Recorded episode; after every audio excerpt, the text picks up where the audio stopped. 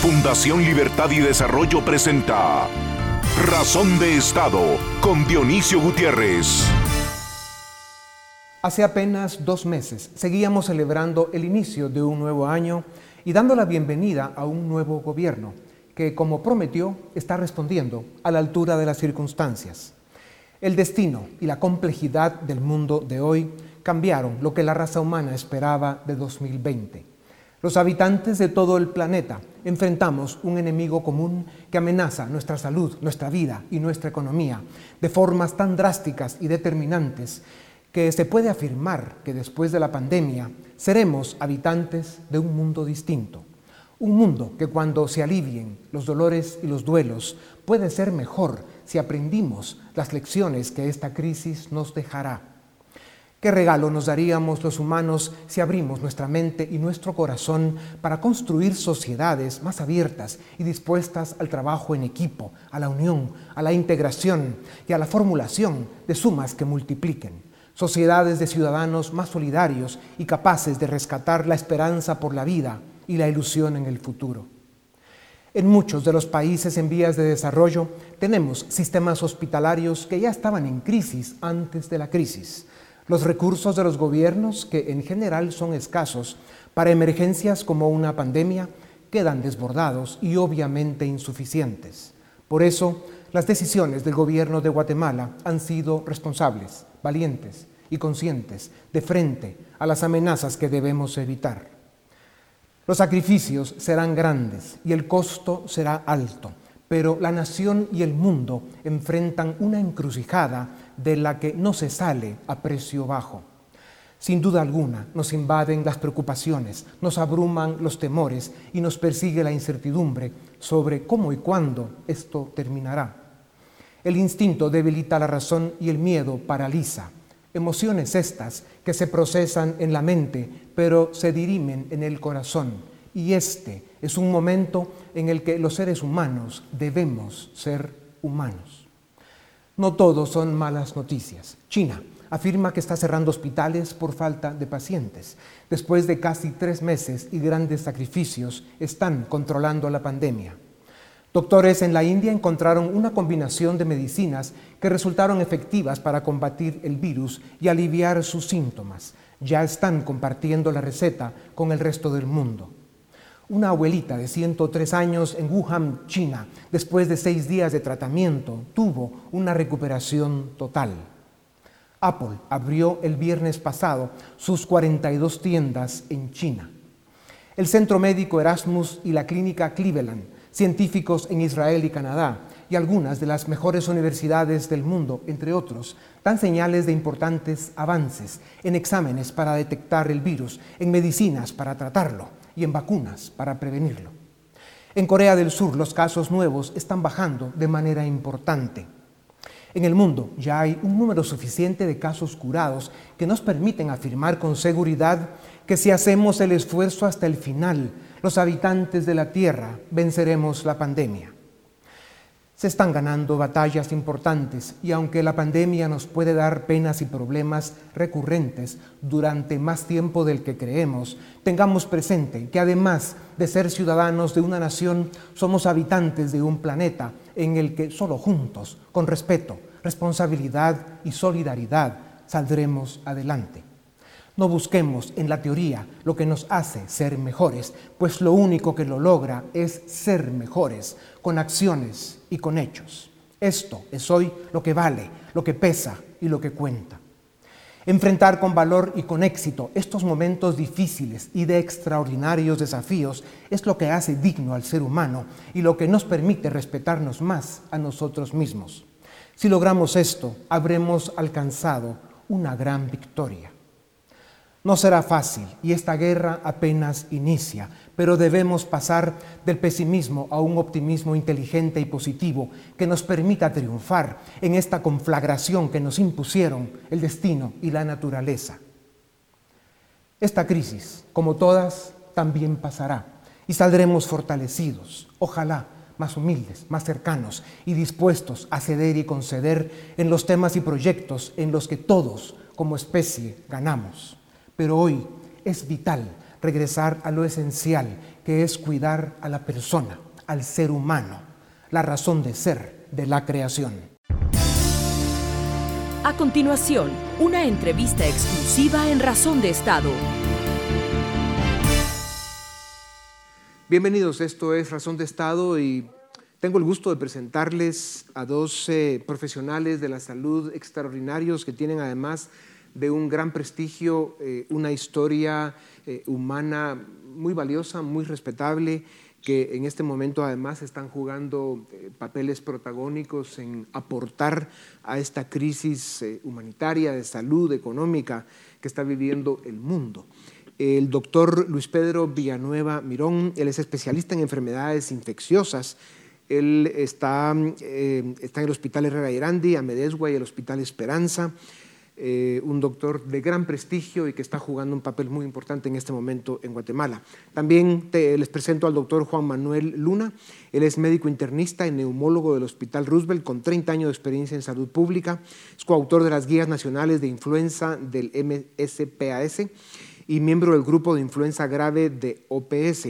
También el doctor eh, Luna está jugando un papel importantísimo, sobre todo eh, desde el Hospital Roosevelt, donde como saben, pues están viviendo situaciones muy complejas. Doctores, muchas gracias por darnos un momento en razón de Estado. Sabemos lo ocupados que están, todos estamos resolviendo las docenas de crisis que nos estallan por todos lados cada hora. Em, el primer tema, eh, doctor Villanueva, ¿qué características tiene el COVID-19 que lo hace tan contagioso y peligroso para la salud humana? Si, quiere, doctor Luna, em, adelante. Tal vez el doctor Villanueva tenía un tema de sonido en este momento. Adelante, doctor Luna. Ok, bueno, el principal problema del, del eh, nuevo coronavirus es eso, que es un virus nuevo, hay muchas cosas que no conocíamos y todavía hay muchas cosas que no conocemos del virus y eso hace mucho más difícil la batalla contra él. En segundo lugar, es un virus que sí ya demostró tiene una alta tasa de contagio, más alta que los otros coronavirus que conocíamos y más alta también que el virus de la influenza, de tal manera que es muy, muy fácil contagiar. Ya. Doctor, al comparar la evolución de los casos del coronavirus en otros países, vemos que el ritmo de crecimiento en número de contagios adopta una velocidad exponencial a partir del décimo día, eh, después del primer caso. Guatemala entra justamente a partir de mañana lunes en esta fase. ¿Cuáles son los escenarios, digamos, desde un optimista realista hasta un escenario pesimista, eh, en los que podemos esperar que empiece un crecimiento importante, eh, que conozcamos nuevos casos de contagiados. Eh, gracias, eh, licenciado. Me, me, parece que las experiencias que tenemos de las infecciones, de las epidemias que han estado en Asia, en Europa y en América, el número de exponencial. Un paciente infecta dos, esos dos infectan a cada uno dos y así debería de ser eh, como se ha comportado en otras eh, partes del mundo, así tiene que ser en Guatemala. Yo eh, quiero siempre ser optimista, pero profundamente complicado de que sí esperamos un número importante de casos en cualquier momento. Em, yo siento que el reporte de 18 casos minimiza un poco la realidad nacional eh, y parte de eso se debe a que hemos tenido un poco de problemas con el diagnóstico. De cualquier manera, estamos fortaleciendo las estrategias esenciales de esta pandemia, que es la contención y la mitigación, que en su momento hablaremos de. Ya. Doctor Luna, por eso precisamente es importante eh, la especie de cuarentena en la que estamos todos para evitar que ese número de casos que no se han identificado todavía, que sin duda alguna están contagiando a otras personas, pues se minimice. ¿Es correcto esto?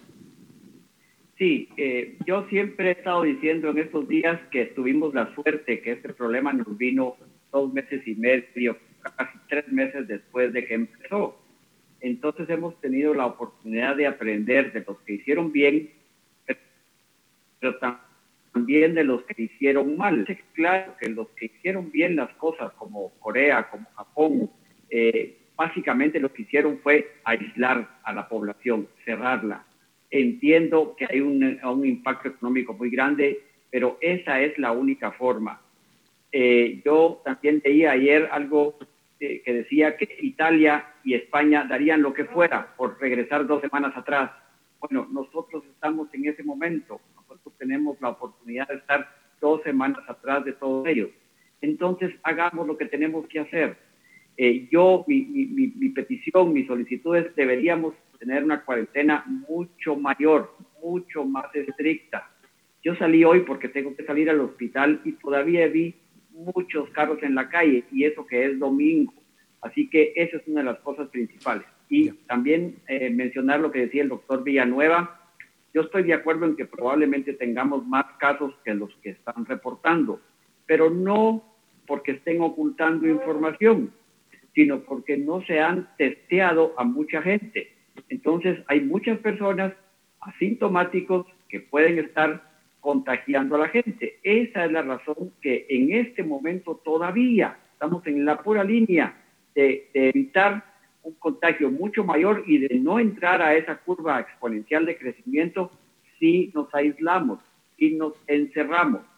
Porque la otra estrategia importante que ha funcionado es testear masivamente y eso todavía no lo podemos hacer en Guatemala porque tenemos un número limitado de test, de kits. Gracias, doctor Luna. Doctor Villanueva, la pregunta entonces es cuánto tiempo tenemos que estar guardados en cuarentena para detener eh, los niveles de contagio. Eh, y, la, pregunta que le sigue a esta es eh, cuánto tiempo es sostenible esta situación. O sea, si es exitoso, ¿qué pasa con el virus cuando ya no se está contagiando? ¿Realmente se logra controlar, dominar? ¿Cómo es ese tema de la segunda y la tercera ola? Cómo eso va impactando a la sociedad en todo el aspecto emocional y sobre todo económico. Creo que perdimos al doctor Villanueva, pero doctor Luna. Sí, eh, yo creo que no, no existe un número mágico para saber exactamente cuánto tiempo nos tenemos que guardar, pero esto se va haciendo por, por etapas, Dionisio. Yo creería que ahorita deberíamos determinar una cuarentena total de dos, semanas y en dos semanas se vuelve a evaluar la situación, se vuelve a evaluar cómo va el número de casos y se decide una semana más o dos semanas más. Y quiero hacer mención a esto. Yo entiendo que es muy complicado cerrar la economía eh, al 100%, pero miremos a otros países. España e Italia de todos modos la tuvieron que cerrar. O sea, la economía de todos modos se va a cerrar con llave por tres o cuatro semanas, pero ya con un número muy grande de enfermos y con un número importante de muertos. Entonces, mejor cerremos totalmente las puertas con llave dos semanas y no tengamos que estar después cerrados con llave cuatro semanas con muchos enfermos y muchos, y muchos pacientes fallecidos. Doctor Villanueva, ¿lo tenemos de regreso? Así es. Adelante, eh, creo que sí escuchó la pregunta, ¿verdad? Sí, eh, licenciado, yo quiero decir que en este virus, que es un virus nuevo, que no lo conocíamos antes, por eso se llama Nobel de nuevo. Eh, aquí estamos aprendiendo sobre la marcha, es un virus que tenemos 82, 83 días de conocerlo y por supuesto tenemos muchas, muchas eh, eh, incógnitas. puntualmente lo que sabemos es que en general la mayoría de personas que adquieren la infección se tardan más o menos eh, de 5 a 7 días en desarrollar síntomas y más o menos 14 días en resolver la infección. Por supuesto, yo no me voy a meter a hablar aquí de los casos que se hospitalizan. Eh, el término cuarentena tal vez no se debería aplicar tanto. El término cuarentena viene de la peste bubónica, que eran 40 días. Esto es más de quincena. 15 días es lo que es esencial para, para disminuir el riesgo y romper las cadenas de transmisión es imperativo que de alguna forma o mejoramos la oferta hospitalaria, que aquí en Guatemala tenemos 0.6 camas por mil habitantes, o disminuimos el número de personas que van a necesitar atención médica. Y para eso eh, las técnicas de contención o de mitigación que ya estamos empleando ahorita para que cuando la cantidad de personas que necesiten eh, recursos hospitalarios no lleguen todos así de montón.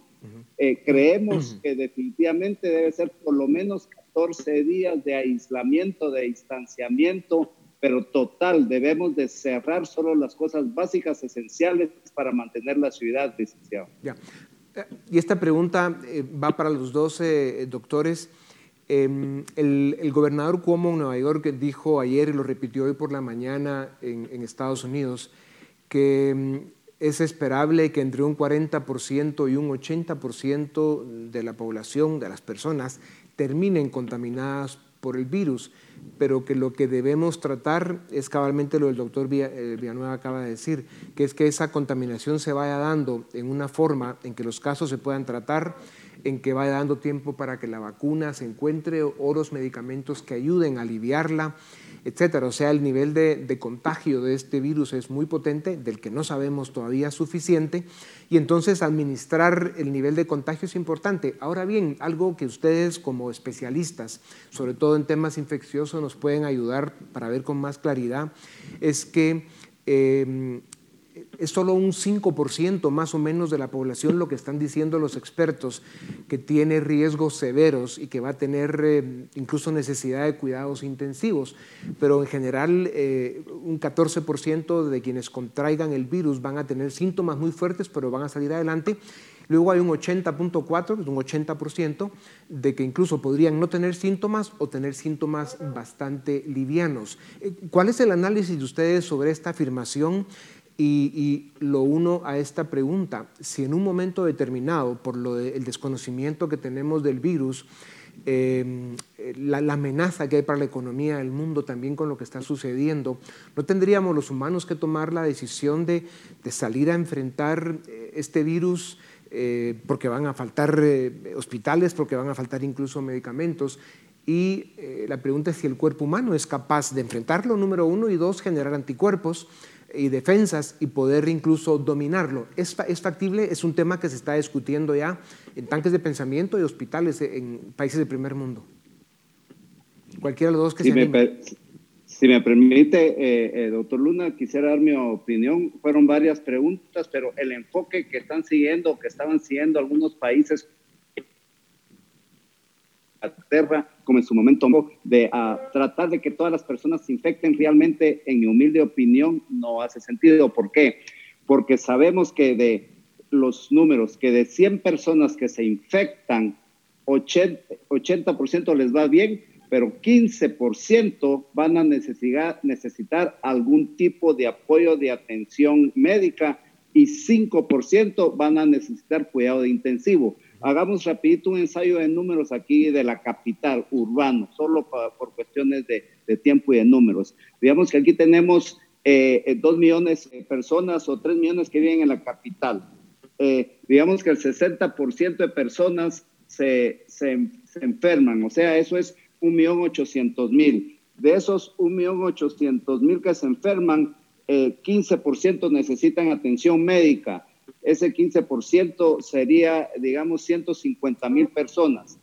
Esos 150 mil personas que van a necesitar algún tipo de atención médica eh, van a ir y van a colapsar el sistema de salud, que es lo que tenemos que tratar de evitar. Entonces, siguiendo el ejemplo, de, por ejemplo, de, de Inglaterra que ya se retractó y México, el problema es que en, sistemas de salud que ya están muy frágiles como el de nosotros, donde nosotros tenemos problemas de nutrición, de violencia, etcétera, que de repente nos lleguen 500 personas a la emergencia con problemas respiratorios, va a colapsar el sistema de salud público.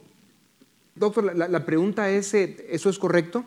Em, sin embargo, algunas sociedades eh, se van a terminar enfrentando a esa realidad de todos modos. Por eso la pregunta de fondo es si el cuerpo humano es capaz de terminar venciendo el virus. Doctor Luna, ¿usted qué opina? Sí, bueno, yo estoy de acuerdo totalmente con el doctor Villanueva que no me parece una estrategia adecuada. El problema es, Dionisio, que salimos eh, nosotros dos y otras 10 personas a la calle a infectarnos, eh, probablemente a, vos y a mí nos va a ir muy mal. Entonces, eh, no podemos decir, bueno, salgamos y pequémonos todos y que se mueran algunos, y no podemos jugar a Dios y decir quiénes se mueren y quiénes no. Y quiero hacer énfasis en lo que decía el doctor Villanueva del colapso del sistema sanitario, el sistema hospitalario. Eh, en España, el 12% de los infectados son personal sanitario. Y en Italia, el 8% de los infectados es personal sanitario. Esto es una, esto es una tragedia, Dionisio, porque esto es una doble baja. Es decir, esas personas infectadas se tienen que dar de baja, se tienen que retirar y entonces hay menos gente que atienda a los pacientes. Yo sí insisto, tenemos que hacer todo lo posible para que no aumente el número de casos, por lo tanto, no aumente el número de casos que van al hospital y por lo mismo no aumente el número de casos que van a a una unidad de cuidado intensivo. Por eso es tan importante que en esta etapa, como ustedes decían, que dado el hecho de que no, no tenemos suficiente información sobre este virus porque es nuevo, eh, cada día que pasa es casi largo plazo. Nos va dando mucha información de cómo podemos enfrentar mejor esta pandemia y con el paso de los días, eh, sin duda alguna, las circunstancias nos irán enfrentando a ciertas realidades que nos obligarán o nos harán tomar decisiones eh, acordes a esa realidad que estemos viviendo según los datos más exactos a los que tengamos acceso.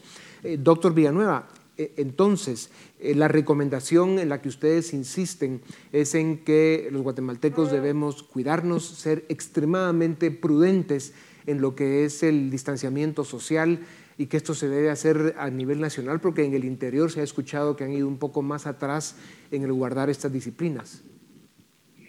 licenciado, la única manera de romper la cadena de transmisión que ya sabemos cómo es, eh, es, ya está claro y aunque eh, las epidemias son distintas en diferentes países, no es, no es lo mismo cómo enfrenta la epidemia, por ejemplo, Italia, que cómo la va a enfrentar eh, Guatemala con todas las condicionantes sociales que tenemos aquí, nutrición, pobreza, etcétera, y un sistema de salud muy, muy, pero muy frágil. Aquí tenemos que entender que lo que sí funciona y lo que tenemos que unirnos con el resto de países del mundo y para disminuir esa cadena de contagios tenemos, uno, que hacer diagnósticos ex personas, como la experiencia de Corea del Sur, que disminuyó la tasa de mortalidad a 0.6%, pero ellos hacían 10.000 pruebas de diagnóstico al día. Es necesario identificar quiénes tienen la enfermedad para aislarlo yo no sé si eso vamos a poder lograrlo en Guatemala. Sí es importante. Yo creo que debemos de descentralizar el diagnóstico.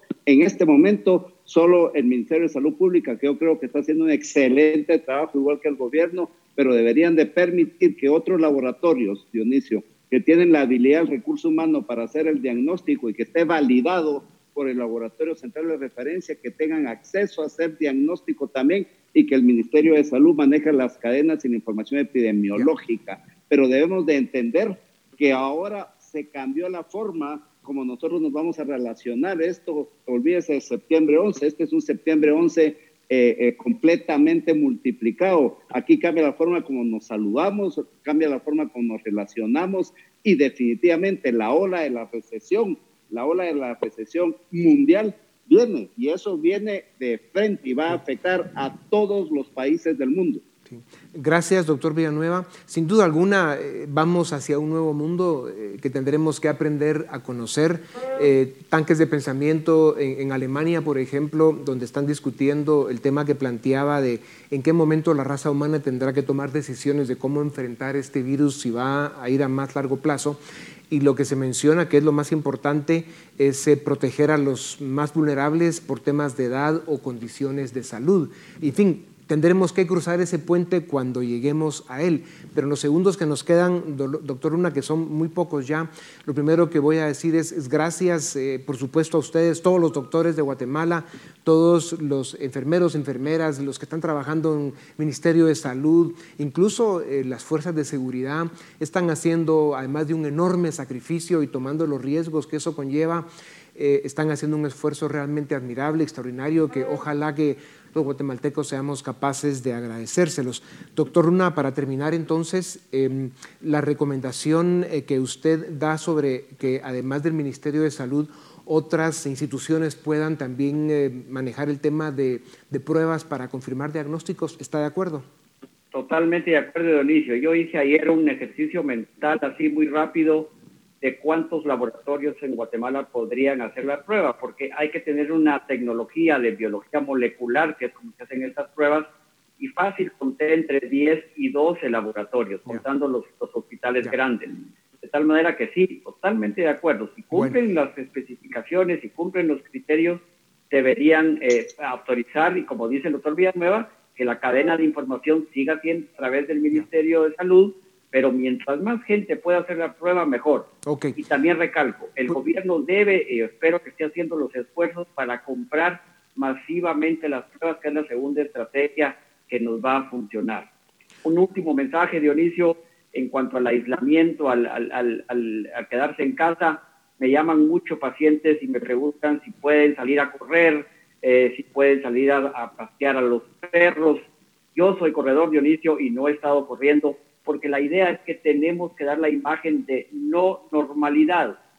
Si alguien sale a la calle y me ve a mí corriendo o ve a cualquier persona corriendo, pues considera que estamos en un día de festivo, de feriado, entonces regresa a su casa, saca a su perro y así se va multiplicando. De tal manera que entendamos, no estamos en época de normalidad, no estamos de vacaciones, no salgamos a correr, no saquemos a los perros a pasear, por favor, encerrémonos en la casa. Muchas gracias, doctor eh, Luna, doctor Villanueva, muchas gracias. Eh, esperamos eh, poder contar con ustedes con la frecuencia que se pueda. Esta tribuna está a sus órdenes. Cuando crean que es importante comunicar algo, estaremos en contacto. Y nuevamente, muchas gracias. El trabajo que ustedes hacen es admirable al lado de todos los seres humanos que están exponiéndose y haciendo un sacrificio extraordinario para ayudar a esta Guatemala que pasa hoy un momento con el resto del mundo eh, inimaginable. Muchas gracias eh, a ustedes también. Gracias. Esto es Razón de Estado. Razón de Estado con Dionisio Gutiérrez es una producción de Fundación Libertad y Desarrollo.